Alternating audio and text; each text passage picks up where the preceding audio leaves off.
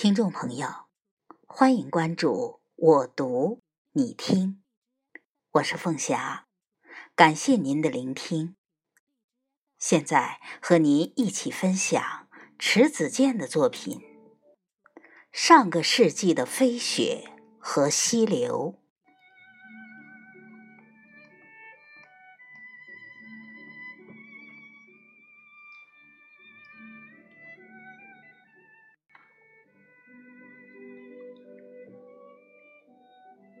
去年深冬，在回故乡的慢行列车上，我遇见了两个老者。他们一胖一瘦，相对着坐在茶桌旁，一边喝酒，一边愉快的交谈。其中的一个说：“四十多年前的一个夜晚。”他驾着手推车从山上拉烧柴回家，走到半程时，天飘起了雪花，雪越下越大。到了一个三岔路口时，他习惯的上了一条路。然而走了一会儿，他发现那条路越走越深，于是调转车头。又回到岔路口，雪花纷纷扬扬的，天又黑，他分辨不出东西南北了。于是凭着直觉，又踏上了一条路。可是他越走心越虚，因为那条路似乎也是陌生的，他害怕了。又一次回到岔路口，心想：这么目的不明确的乱走，不如停在原地，等待天明，雪住了再说。怕夜里狼来袭击，他生起了一堆火。深夜时，家人寻来了，他这才知道，他第一次踏上的路是正确的。只不过因为雪太大，改变了路的风貌。那人说：“谁能相信我让雪花给迷了路呢？要是搁现在，可能吗？”他指着车窗外的森林说：“看看，这雪一年比一年小，风一年比一年大，这还叫大兴安岭吗？”透过车窗，我看见稀疏的林地上覆盖着浅浅的积雪，枯黄的蒿草在风中舞动。而在雪大年份，那些蒿草会被深深的埋住，你是看不到的。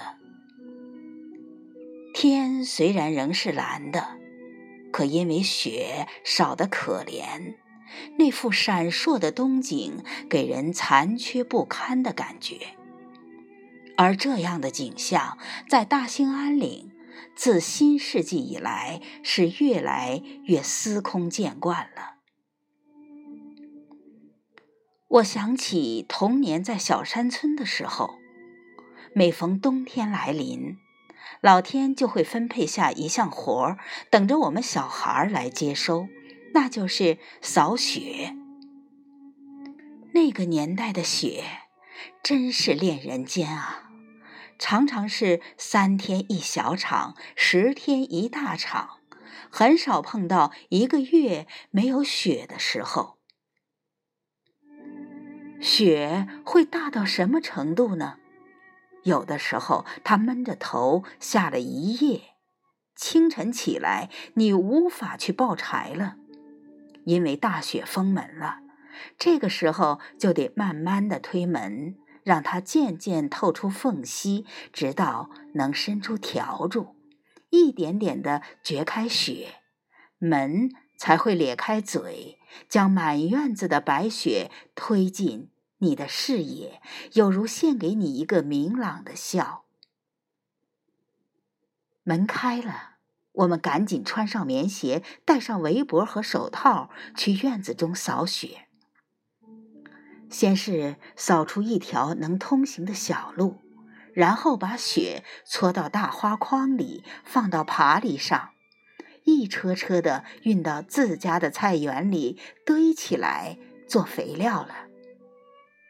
第二年春天，融化的雪水会滋润黑土，利于耕种。因为雪的造访很频繁。冬天时，那些爱串门的人，在踏进别人家门槛时，第一件事就是跺脚，抖掉粘在鞋上的雪。因此，那儿的人家在冬天时爱在门口放一个毡垫儿。那个年代，不光是雪多，溪流也是多的。夏天，我们经常到山上玩儿。渴了，随时捧山间的溪水来喝。溪水清冽甘甜，带有草木的清香。我喝的这世上的好水，就是大兴安岭的溪水。那时植被好，雨水丰沛，因而溪流纵横。女孩们夏天洗衣服。爱到溪水旁，省了挑水，可以洗个透彻。洗衣服的时候，蝴蝶和蜻蜓在你眼前飞来飞去的，它们的翅膀有时会温柔地触着你的脸。而溪水中呢，不仅浸泡着衣服，还浸泡着树和云的影子。好像他们嫌自己不干净，要你帮着洗一洗似的。洗完了衣服，我们往往会趁着太阳好，把衣服搭在溪畔的草地上。晾晒着的衣服，紫白红黄都有。蜜蜂也许把金黄的衣服当成了大牌的向日葵，围着它嗡嗡的闹。而盘旋在红衣服上空的，往往是乌鸦。它们一定以为那是一大块鲜肉，想着大块朵颐。大兴安岭的河流，到了冬天都封冻了。柔软的水遇到零下三四十度的严寒，哪有不僵的呢？可母亲告诉我，我们家在射击队的时候，后山上有一道泉水，冬天是不冻的。他觉得这条泉神奇，于是常常去那儿接了泉水，挑回来给我们喝。他常用劳苦功高的语气说：“你聪明，就是喝那山泉喝的。”可我也有愚蠢的时候，便问他，是否也曾让我喝过阴沟的水。母亲气呼呼地冲我翻白眼儿，叫着：“没良心呐！”母亲说：“我们后来搬家了，所以那道泉水在那座山上究竟活了多少冬天，她是不知道的。”冬天有冬天的样子，夏天有夏天的样子，风霜雨雪交替而来，那才叫好日子啊！雪灾、旱灾和火灾，那时真是少有啊！我还记得，有一年起了雷击火。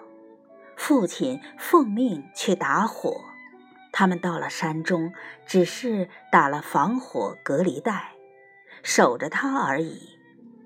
火着到一定程度，自然灭了。父亲回家了，他带回了公家发放的压缩饼干。我们抢饼干吃的时候，竟然觉得打火是一件美妙的事。大兴安岭的开发使林木资源日渐匮乏，小时候常见的参天大树，好像都被老天招走，做了另一个世界晚岛的蜡烛，难觅踪影了。而那如丰富神经一样遍布大地的溪流，也悄然消逝了。好在政府实施了天然林保护工程。使受到摧残的林地有了复苏的机会。如今的大兴安岭，冬天少雪，夏季少雨，风天多了起来，火灾也时有发生。在那儿工作的人，春秋两季的防火成了一年中最重要的事情。我已故的爱人。对人是悲观的，他说：“只要人在，自然就会遭到破坏。”他曾天真的对我说：“大兴安岭全境人口不过五十多万人，我看不如把所有的人口都迁出去，异地安置，做到真正封山，这样。”政府也不用往这儿投一分钱，靠大自然的力量，几十年后树起来了，动物也起来了，中国会留下最好的一片原始森林。大兴安岭的面积相当于一个法国，如果他的愿望实现的话。这不仅仅是中国人的福气，也是世界人的福气。可我知道，这样的想法，无论是在他生前还是死后，都是天上的想法。